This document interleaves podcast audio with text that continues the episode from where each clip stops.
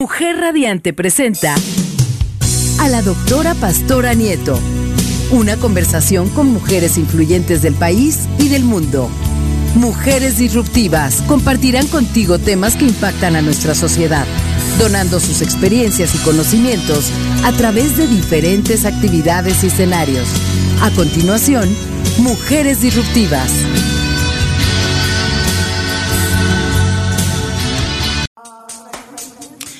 ¿Qué tal? Muy buenos días, qué gusto recibirlos de nuevo esta mañana aquí en Mujer Radiante, la emisora de radio creada por mujeres para mujeres. Y hoy tengo, como cada jueves, en, su programa de Mujeres Disruptivas, eh, a una gran invitada, con un tema de mucha actualidad y ya verán ustedes, de mucha utilidad también. Eh, estará con nosotros platicando Gina Domínguez, que es una experta especializada en salud mental y wellness por más de 30 años, eh, experimentando diferentes formas, diferentes modelos, eh, diferentes métodos, hasta que hizo el suyo, eh, una suma de todas estas experiencias y bueno, quedó fantástico, ya nos estará platicando. El tema de hoy es, ¿qué es el mental wellness? ¿no? Y me parece que es un tema, como les decía, de mucha actualidad, porque pues el estrés eh, eh, ha venido ganando terreno, pero en una vorágine mundialmente. Eh, el estrés ha estado produciendo enfermedades inimaginables hace algunos años, ¿no?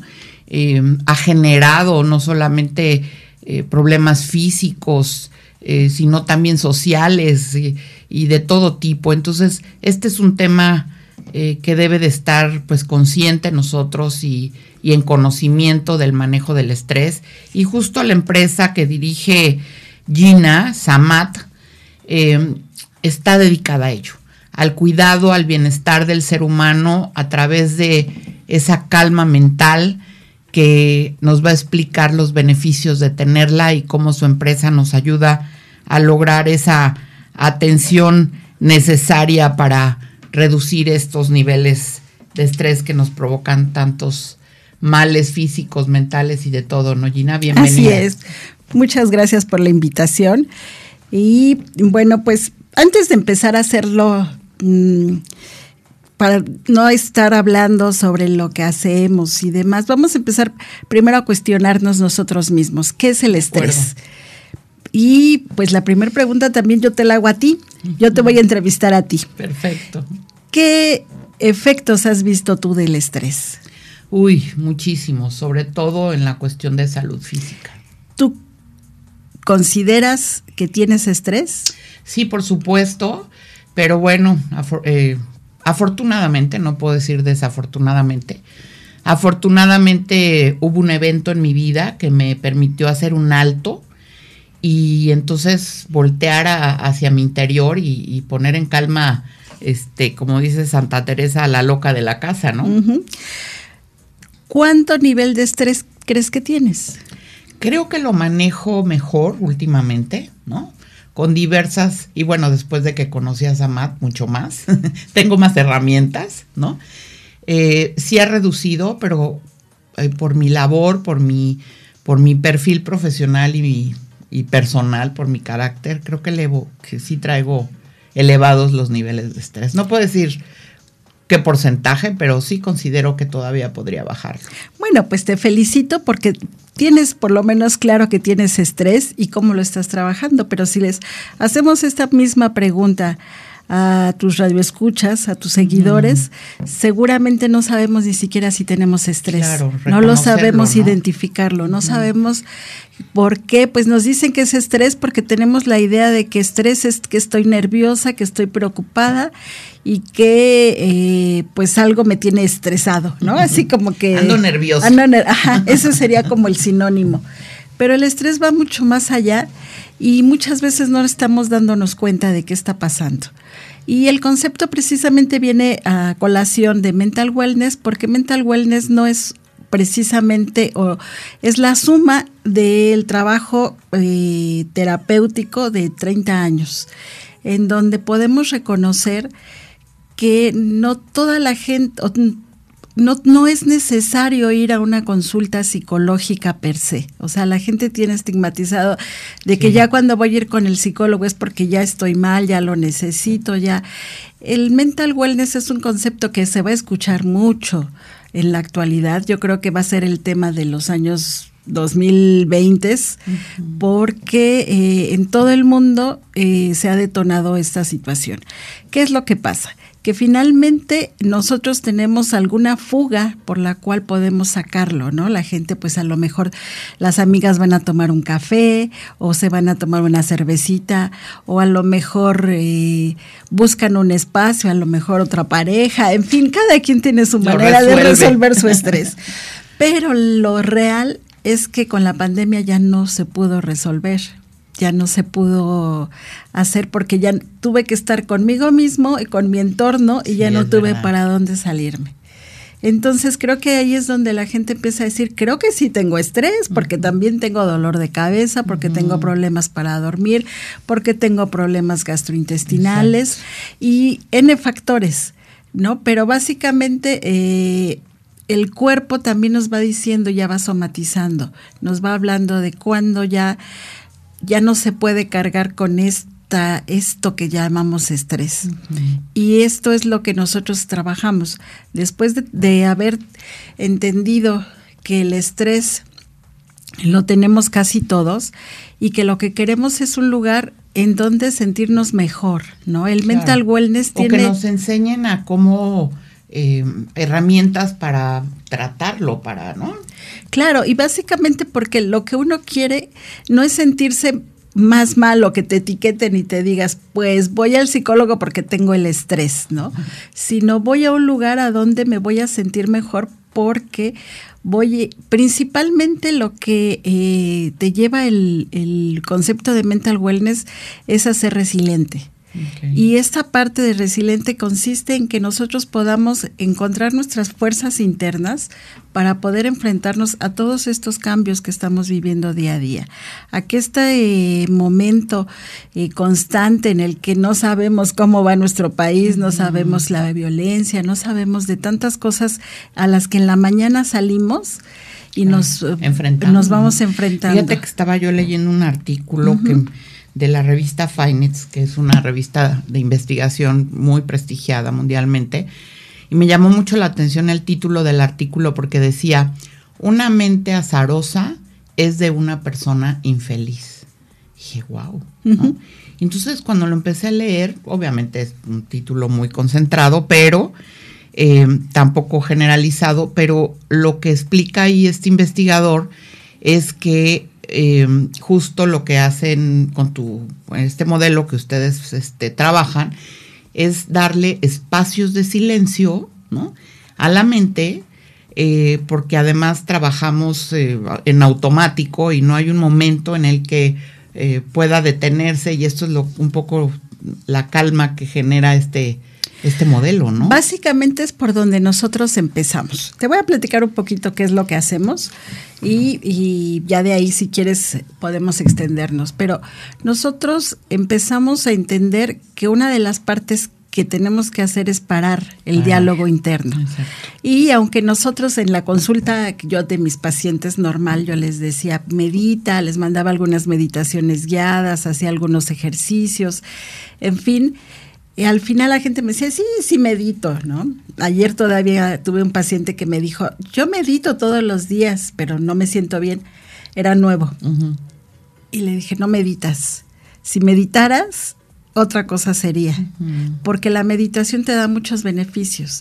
La meditación te lleva a un estado hay muchos, hay muchas formas de meditar también. Hay que entender, hay formas de buscar una meditación trascendental, de una meditación mindfulness, de eh, una meditación budista. En fin, tiene eh, a donde tú busques una respuesta la vas a encontrar, pero básicamente todas te llevan hacia el interior. Lo que tenemos que encontrar inicialmente y por donde nosotros empezamos es enseñarlos hacer respiraciones, porque no podemos meditar si no sabemos respirar. Ok. Y cuando ¿eh? nosotros queremos y decimos, sí, yo estoy, pero nos, digamos que a veces es como si fuera una escuela, ¿no? Nos sentamos con las Oye, personas. qué curioso, si es algo que, que lo hacemos constantemente, ¿no? Es que curioso que no sepamos, y sí, sí es verdad, yo me he dado cuenta, ¿no? Ahora que he avanzado un poco más en ello, pero justo el, el, poner atención en la respiración es lo que te permite. ¿no? Es que, ¿sabes qué pasa? Que nosotros somos eh, los únicos seres biológicos, por no decirnos animales biológicos, uh -huh. que cuando estamos en peligro, en lugar de respirar y oxigenar más, dejamos de respirar. Sí, nos, ¿no? Uh -huh. Nos paralizamos. Esos minisegundos le afectan al cerebro porque Claro. ya no hace que esté en la misma reacción. ¿no? Lo que hace un, un leopardo, lo que hace, empieza a respirar Sí, más y empieza a preparar su respiración para atacar, para poder correr, una gacela, todos empiezan a, hacer con su respiración el movimiento que sigue. Inicial, ¿no? Ajá, y nosotros, al revés, nos quedamos paralizados y hay momentos de muchas personas en los que no están respirando. Aunque estén en su vida cotidiana, aunque no tengan un evento que hacer, que tener, empiezan a paralizarse. Y entonces, pues de ahí viene toda una como una deformación de lo que empieza a pasar en el organismo porque entonces ya no te da la misma respuesta, ya lo que empiezas a generar es una adrenalina y entonces cuando tú necesitas la adrenalina es porque necesitas actuar, necesitas la energía acción, ¿no? para, para, para, eh, tomar esta acción. Oye, Gina, eh, vamos a tener que irnos a un corte y regresamos, pero yo quisiera que nos explicaras, porque te conozco de hace muchos años tu empresa y, y quiero que me platiques cómo es que llegaste a esto. Tengo la respuesta sin que tú me la hayas dado, pero, pero me gustaría que nos escucharan cómo buscando tu bienestar te especialistas en eso- te especializas en esos temas, ¿no? De acuerdo. Bien, regresamos.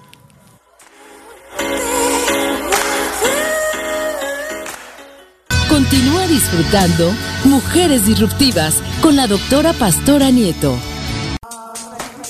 Estamos platicando con, con Gina Domínguez, una mujer absolutamente disruptiva. Y ahora quiero que nos cuente un poco de su historia para que vean cómo fue que a lo largo de su experiencia personal, familiar y profesional, logró encontrar una misión y cumplir objetivos que solo lo hacen las mujeres inteligentes, las mujeres incluyentes, diversas, las mujeres transformadoras, las mujeres disruptivas como Gina Domínguez. Muchas gracias. Pues mira, inicialmente cuando yo tomé la carrera tenía muchas ganas de conocer lo que era la psicología. Yo amé la psicología desde los 12 años. Algún primo mío me llegó y había participado en un evento y me dijo, es que es padrísimo y no sé qué. Cuando él platicaba cómo era la dinámica, dije, yo, yo voy a estar ahí, yo quiero hacer eso. Y con el paso del tiempo, pues empezamos a, a- o sea, yo siempre, en todas mis eh, pruebas este, de orientación vocacional era Salía psicología, esa- o sea, yo ya no área. lo cuestionaba, yo ya lo tenía como determinado. Y en- cuando entré aquí a la UAM, el, al principio éramos 100 en un salón y de repente se fueron saliendo, se fueron saliendo y un día yo estaba sentada bien triste porque mis amigos estaban yendo, a mí no me dejaron cambiarme de escuela y me encontré un profesor y me dijo, ¿por qué? Le dije, pues es que no era lo que yo me imaginaba. Y me dijo, ¿y por qué? Pues yo esperaba como que ya viéramos la psicología. O sea, en ese momento pues uno es joven y la vi que no nos estaba ofreciendo lo que, lo que nosotros creíamos que era. De los 100 que entramos creo que nos quedamos como 40. Y él me dijo, no te preocupes, haz el cambio. Tú vas a hacer el cambio. Y entonces yo me quedé con una idea como diciendo, bueno, pues sí, sí puede ser, ¿no? O sea, sí Que, tú generaras ese cambio sí, que buscabas. Que buscaba, sí, porque dije, si es, me dijo él, si hay algo que no te gusta, Y le hiciste caso, Gina. me la creí. me la creí porque dije, claro, si no me gusta lo puedo cambiar. Creo que esa, esa convicción la tengo desde entonces para decir, no tengo que quedarme con la idea establecida, sino tengo que proponer otras formas. Entonces empecé a trabajar, eh, he trabajado en todas las áreas, me encanta el área eh, laboral, el estar en una organización, me encanta la dinámica de poder eh, armar como un rompecabezas y poder darle forma reestructurarla para darle un sentido y para dar y dinamizarla. sí, entonces me encanta los retos. Todo lo que sean retos me gusta, pero eh, yo empecé con esta parte y eh, fue cambiando mi vida. He conocido gente muy significativa que me ha enseñado muchas cosas. Y de repente, bueno, pues tuvo que cambiar mi vida porque nos vivimos en Querétaro y eh, me casé ahí y cuando me vengo a vivir a, regreso a Cuernavaca, dije, bueno, pues voy a regresar a este a las empresas, no era lo mismo, empezamos haciendo eh, tocando puertas, empezamos a trabajar, pero mis amigas me dijeron, "Oye, ¿por qué no me atiendes a mí?" Y yo decía, "No, la clínica no es lo que me interesa. Yo tengo otras este, yo quiero hacer otra cosa." Eh, mi hija se enferma y entonces, pues uno como mamá empieza a buscar alternativas, no me dan muchas expectativas de lo que eh, puede pasar con ella. Y entonces me meto mucho al terreno alternativo y empiezo a buscar qué más hay. Y entonces cada vez que yo veía decía, ay, si la psicología lo pudiera integrar, ay, si se pudiera hacer. Como con un costalito, guardando todos esos conocimientos. Este, llegó un momento en que mi marido me dijo, bueno, ¿qué te parece si un año te dedicas a estudiar totalmente? Yo te beco, yo te eh, apoyo para que te vayas a tus terapias, porque finalmente uno empieza por uno mismo, por una búsqueda personal. Ve a lo que tú necesitas, lo que tú crees que tienes que sanar, lo que tú, a ti te hace falta. Y entonces, bueno, empecé a recorrer. Primero empecé, me gusta estudiar y empecé a estudiar la cosmovisión de muchos eh, de los países, de las culturas, de, por qué pasaban las cosas. Uno de mis cuestionamientos era por qué a la gente buena le pasan cosas malas, ¿no? ¿Por qué pues, suceden estas cosas? ¿Por qué existe la pobreza? ¿Por qué existe eh, la injusticia? Y trabajé en un programa justo mm, de, eh, de poblaciones vulnerables. Entonces trabajaba con madres solas, con niños de la calle, eh, con tercera edad. Y yo decía, ¿por qué los niños tienen que vivir eso? ¿No? ¿Por qué tenemos que hacer esto? Y entonces creo que el estudiar eh, filosofía, el estudiar como otra visión de los seres humanos, me dio un concepto para decir, es que a lo mejor todo tiene un sentido y tiene un porqué, ¿no? No, no, no estar tan peleada con el mundo, tan la injusticia, sino entender y darle un sentido más equitativo y más eh, de comprensión para el ser humano. Y lo que entendí es que realmente nosotros somos una esencia y lo que nos rodea a través de muchos años, lo que he logrado entender, es que nosotros pues lo que vivimos es más un personaje y lo que nos hace eh, sufrir y creernos muchas cosas es ese personaje que le llamamos ego,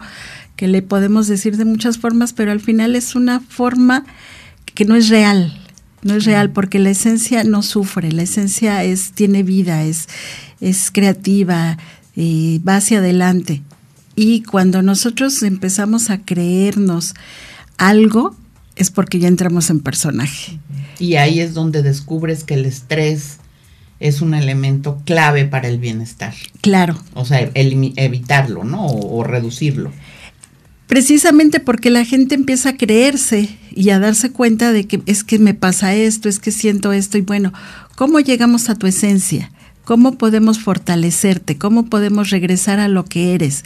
Porque básicamente lo que hace el mental wellness es llevarte nuevamente a que florezcas.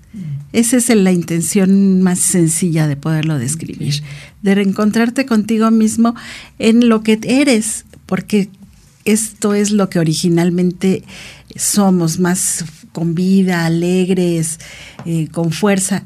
Y ha llegado un momento en el que se nos ha olvidado.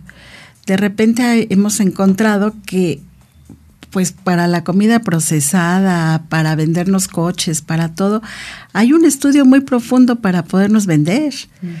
Hay cosas que, o sea, nos tienen super una investigación muy hecha para saber cuáles son nuestras debilidades. Y nosotros de repente hemos caído en ser como víctimas de no sabernos cómo defender de todo eso, porque creemos que tomamos las decisiones, pero las decisiones las está tomando el ego que le dice esto es lo mejor porque te vas a ver más guapa, esto es lo mejor porque con esto vas a adelgazar, esto es lo mejor porque con esto vas a tener este, este coche o con esto vas a tener. Y entonces, pues de ahí la persona empieza a crearse eh, compromisos y a creerse cosas que no necesita. Inicialmente lo que tenemos que regresar. a adquirir esa presión, ¿no? Esa que cada vez va siendo mayor, mayor, mayor, mayor esa, Sí, porque además no acaba, ajá, sí, porque nunca acaba. Y entonces ¿qué nos llevas a, buscar Samat?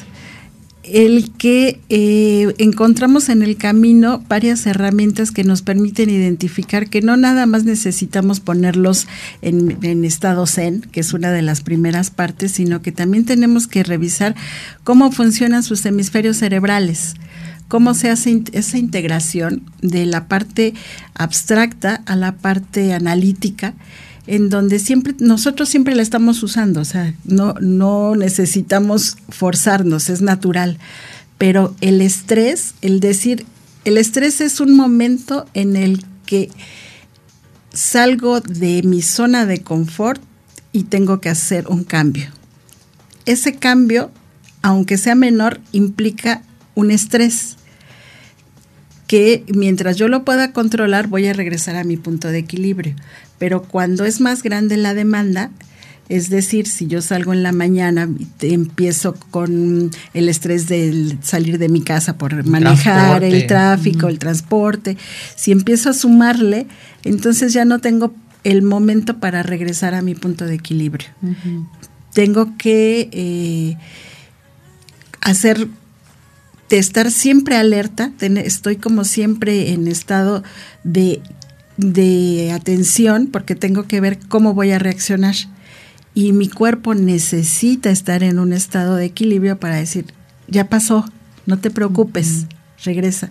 En, el sistema nervioso eh, tenemos una parte, el, el, sistema simpático y el parasimpático. El simpático es el que se activa y se activa en segundos porque es necesario, nos dicen ahorita está temblando y salimos corriendo.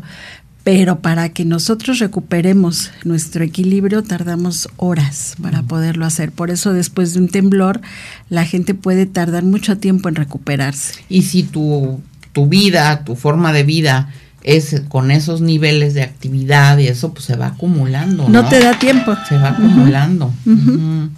Claro. Y me encanta el eslogan de de Samat que dice un oasis diseñado para tu interior. Esa es la, e, eso es lo que nosotros pretendemos eh, lograr y creo que por lo menos hasta ahorita algunos de los comentarios que nos dan las personas es eh, me siento diferente. Este es mi espacio de seguridad, aquí me gusta estar. Eh, de repente nos dicen, hacen magia, ¿no? Porque básicamente no hacemos nada más que darle su espacio, ¿no? Y bueno, ahora escuchándote y sabiendo todas las consecuencias que produce los niveles altos de estrés, porque también he escuchado que algunos niveles de estrés son hasta, hasta sanos, ¿no? O sea, porque guardan la seguridad de uno y todo, pero elevando esos niveles de estrés, las consecuencias son enormes, ¿no? Yo tengo una compañera de trabajo eh, recién diagnosticada con fibromialgia por niveles de estrés extraordinarios, ¿no? Vámonos a ir a otro corte, Tina, qué pena, porque son temas que la verdad a mí en lo personal me interesa muchísimo compartirlos. Regresamos muy pronto.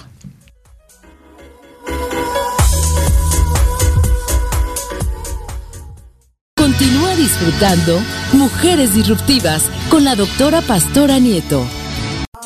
Estamos platicando con Gina Domínguez sobre el mental wellness y eh, eso que está generando eh, muchas consecuencias también en las empresas. Le platicaba yo a Gina que tengo la fortuna de trabajar en la Universidad Internacional y desde hace varios años tenemos semanas de la salud en donde eh, todos los trabajadores pasan a hacerse estudios de laboratorio, etcétera. Tenemos una enfermería donde hay un expediente y que constantemente nos están vigilando cómo van nuestros niveles. Eh, si tenemos sobrepeso, también cuidando nuestra alimentación, procurando que comamos más sano. Eh, y es una fortuna estar en esa empresa. Pero ahora con esta tendencia de, del cuidado del bienestar y también la oficialidad de ello, pues se va a facilitar esto. Entonces, pensábamos que no solamente vamos a ayudar al trabajador a, a estar mejor, a vivir en bienestar, sino también la empresa va a tener sus beneficios, ¿no, Gina? Sí, claro. Pero bueno, déjame primero darte una introducción. Hay estudios que marcan que el 75% de los mexicanos que laboran tienen estrés. Entonces nos está poniendo en el primer lugar en el mundo. Eh, China está en el con el 73%. Entonces, ¿qué significa eso? Que eh, realmente las empresas tienen un problema interno y tienen un problema porque al final no se trata nada más que digan, bueno, tiene estrés y que se vaya al doctor y que lo que le den algo para que se calme, sino tiene que ver con la dinámica propia del trabajo. Por eso se eh, se institucionaliza la norma 020, 035, en la cual lo que se ven son los factores de riesgo psicosocial. Se ve la, eh, la, prevención, se tiene que hacer la prevención, se vuelve obligatorio en todas las empresas de 1 a 15 empleados, de 15 a 50 y de 50 hasta en adelante. Eh, tienen diferentes eh, mecanismos, pero al final todos tienen que cumplir, todos se tienen que hacer tiene una sanción si no se cumplen. Cada uno de los puntos es, y no se trata de que... Sanciones. Económicas. Oh, económicas y fuertes, como multas.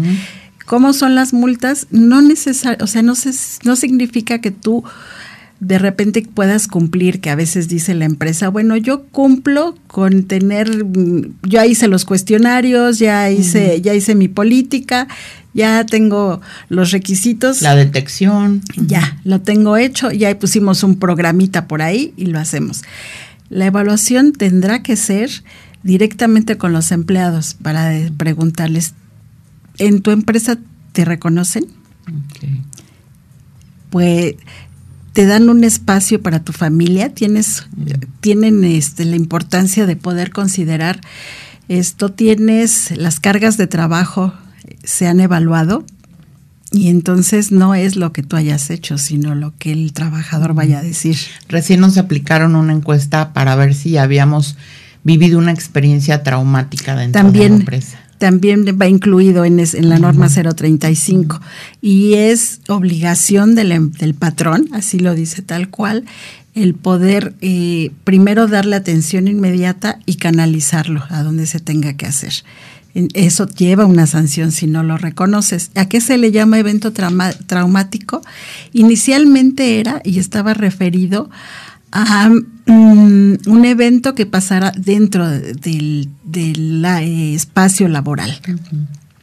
Un accidente, un robo, un, un, algo que pusiera en shock y que de repente pues ya te costara trabajo ir al, eh, al día siguiente, ¿no? Que ya no pudieras hacerlo de manera normal. Lo que ha pasado con la pandemia y con la ola de violencia, lo que hemos detectado es que eh, los eventos traumáticos son enormes. Si yo te muestro los que nosotros nos reportan son asalto, asalto, asalto, violencia. Entonces, ¿qué sucede? Que tampoco la gente llega cómoda a trabajar. O sea, nosotros tomamos este, previo a la empresa, y del o sea, el, el, antes y hasta que llega a su casa, ¿no? Entonces, eh, si lo estresa, si la gente no va cómoda, si la gente no va a producir igual una persona que está eh, satisfecha que una persona que no lo está. Eso por un lado. O sea, veo que a los empresarios le va a reflejar positivamente el que un empleado esté sano emocionalmente, ¿no? Pero también en la parte económica, Gina, eh, sé que el impuesto eh, más caro es el de seguridad social, ¿no? Es el más caro. Y entre más incapacidades haya, pues ese impuesto va subiendo. Entonces también tiene impacto por ese lado, ¿no? Sí, y parece ser que para el 2024 ya va a ser también un motivo de incapacidad el estrés. Wow. Entonces, no, bueno.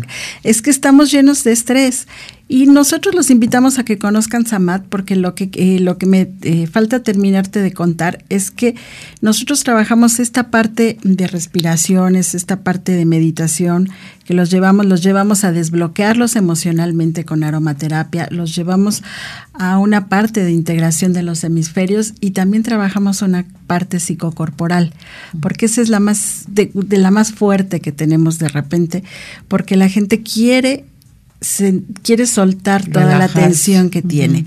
Pero no solo es tener un masaje y decir qué padre, sino soltar la emoción que va asociada a eso, ¿no? Nosotros con cada cosa nos vamos tensando y no nos vamos dando cuenta y vamos eh, contracturándonos encorvándonos o vamos moviendo el cuerpo pero tiene que ver es, es el reflejo directo de cómo nos vamos sintiendo Mm. Y entonces lo que nosotros hacemos es descontracturamos el cuerpo y no le decimos que nos platique nada.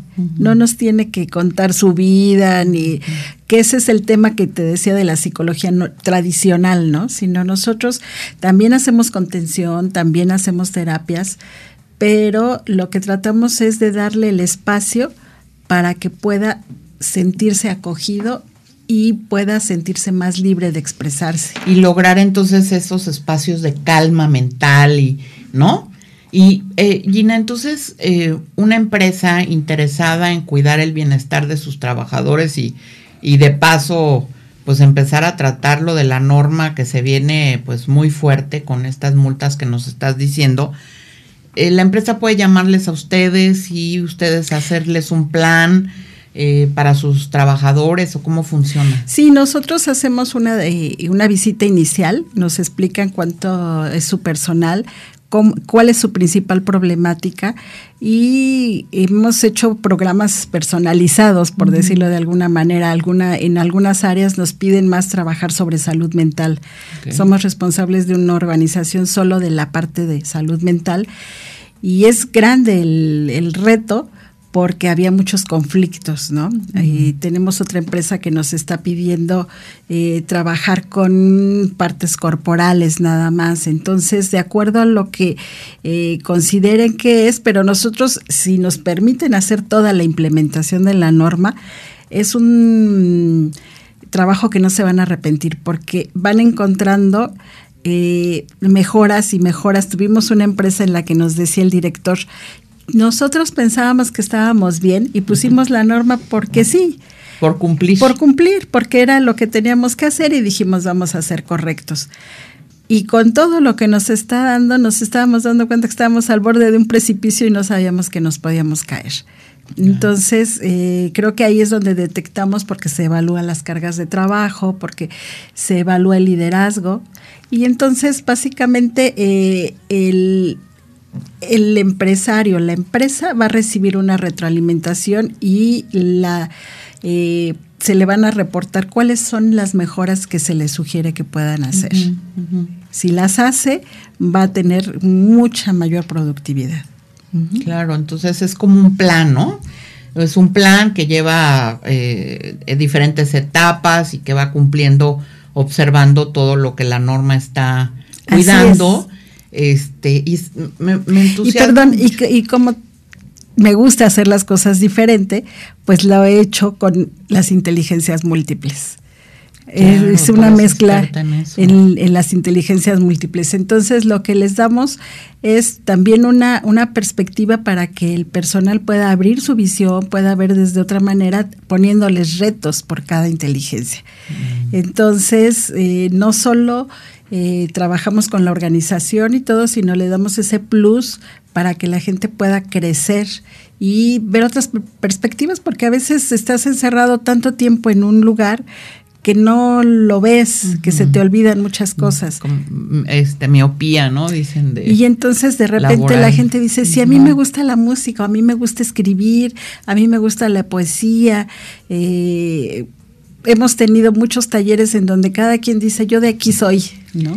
Sí.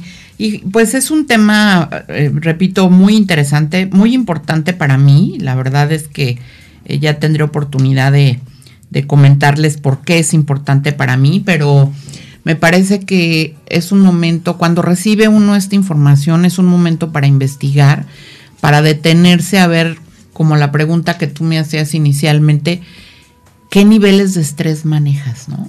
Y entonces, bueno, pues empezar a, a, observar tu cuerpo, observar tu, tu, forma de vivirla y evitar muchas cosas, ¿no? Evitar enfermedades, este, problemas de relaciones, o sea, hay muchas cosas que se pueden evitar. Me encantó tenerte aquí, Gina. Muchas este, gracias. Me gustaría que nos dieras un tip, un tip para cuidar el estrés. La respiración es una de ellos. Yo creo que podemos empezar con una respiración 4 por 4 4 6, o sea, lo que tenemos es que inhalar en cuatro tiempos, sostenerlo y bajarlo hacia este, la parte baja del abdomen, sostenerlo cuatro tiempos y sacarlo en seis tiempos.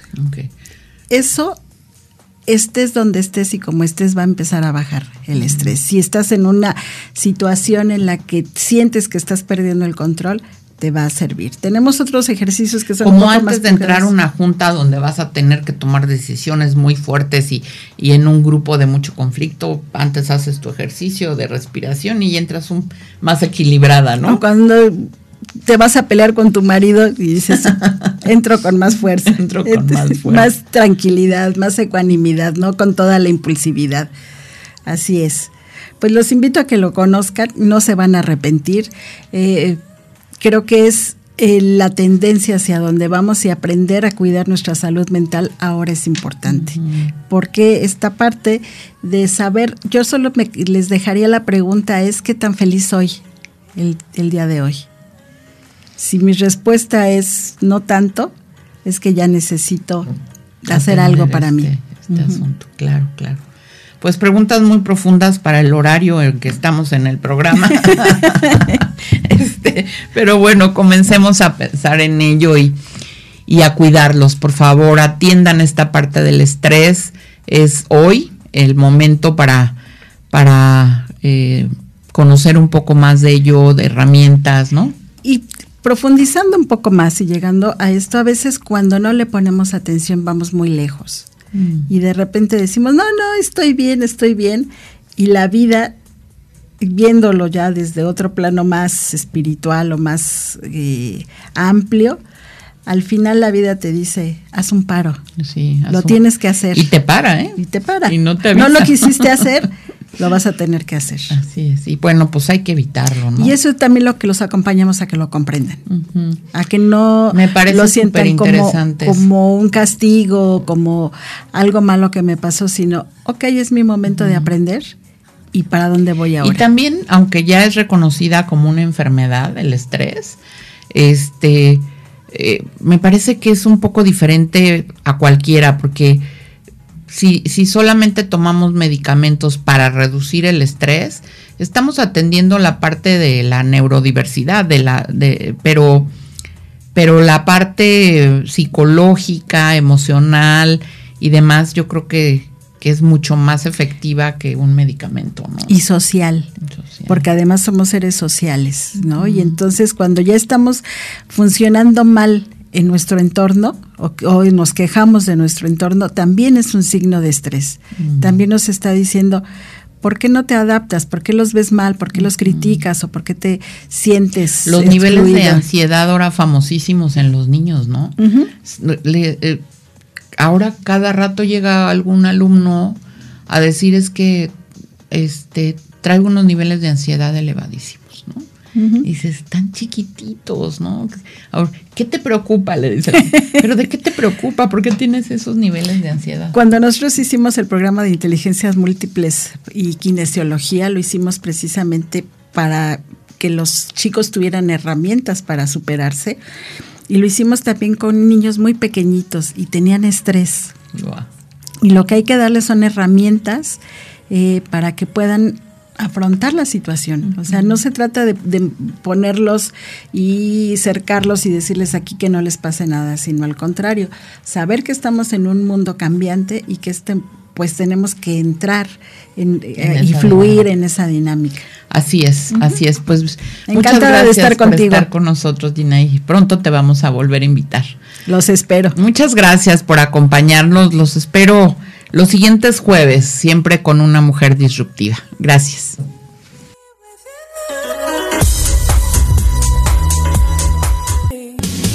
Así concluye este encuentro. Sintoniza la próxima emisión de Mujeres Disruptivas, un programa donde la doctora Pastora Nieto conversa con mujeres destacadas del país y del mundo.